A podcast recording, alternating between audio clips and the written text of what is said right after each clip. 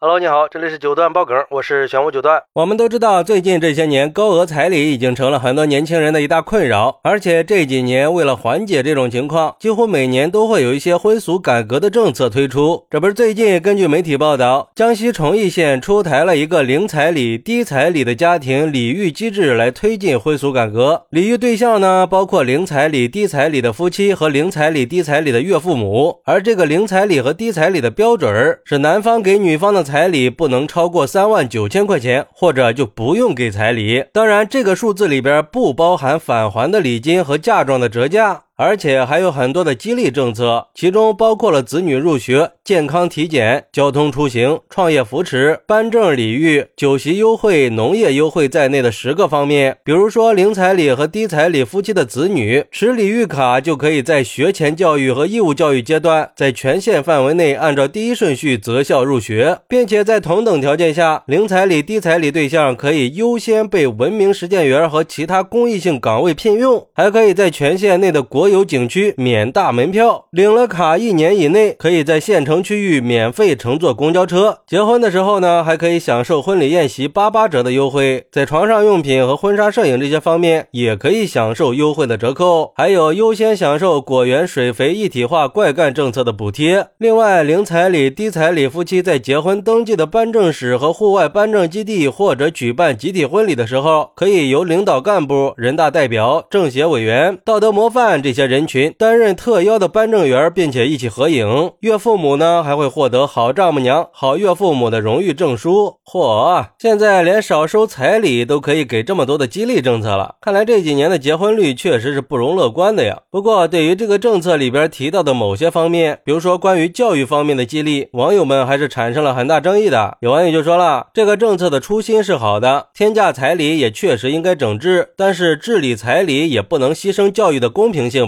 难道以后上学还要去调查一下孩子的妈妈收了多少彩礼吗？那不就侵犯了其他学生平等受教育的权利吗？我们不能把大人的人情世故转嫁到孩子身上。而且，如果照这么说的话，那我不要彩礼，我的孩子能直接保送吗？更何况，你怎么确定人家到底给了多少彩礼呢？毕竟现在就连小学生做作业都知道怎么作假了。比如说，我可以给卡里只打两万块钱备注结婚彩礼，现金再给二十八万。就算你要查我的账。账户，那我也可以等低彩礼的证明下来了，我再去给那二十八万。那这个政策不就有点搞笑了吗？还有网友表示，也不知道是哪个奇葩想出来的这个办法。那结婚率和生育率低下跟彩礼根本就没多大关系，而且彩礼的问题也不在多少，而在于对等。要不然你规定三万九，那我可不可以给五万，要求男方入赘呢？整天规定这规定那的，就是不规定彩礼归夫妻自由。但凡出这么个规定。彩礼问题早就解决一大半了，肯定不可能既想要老婆又不想出彩礼嘛？这可能吗？不过也有有网友认为，这个必须支持呀，就应该出台政策制止这种婚姻里的攀比陋习，别扯什么教育公平，根本就不沾边，好吧？而且我觉得，不光要规定彩礼的金额，超过了这个标准，还应该罚款或者征收彩礼税。比如说，女方收了八十万的天价彩礼，那就必须要缴纳四十万的彩礼税，看以后还要不要那么多呀？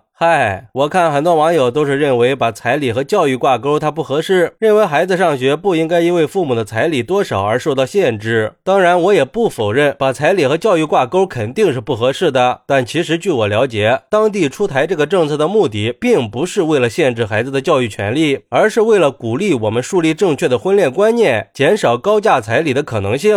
而且据说这崇义县的高价彩礼现象是非常的严重，有的甚至要求男方给上百。万万的彩礼，要我说呢，这已经不是给男方的家庭带来什么经济压力了，它更是一种不正之风啊。虽然说也确实会存在一些不同的声音，认为出台这个政策是对婚恋自由的一种干预，是对传统文化的不尊重。但是我觉得我们应该相信有关部门的决策是符合大多数人的利益和意愿的。当然，如果真的出现了教育不公平的情况，我们也应该去及时的制止，毕竟教育的公平性也是很重要的嘛。好，那你怎么看待江西崇义规？规定彩礼不超过三万九，子女可以优先入学的呢？快来评论区分享一下吧！我在评论区等你。喜欢我的朋友可以点个订阅，加个关注，送个月票，也欢迎订阅收听我的新专辑《庆生新九段传奇》。我们下期再见，拜拜。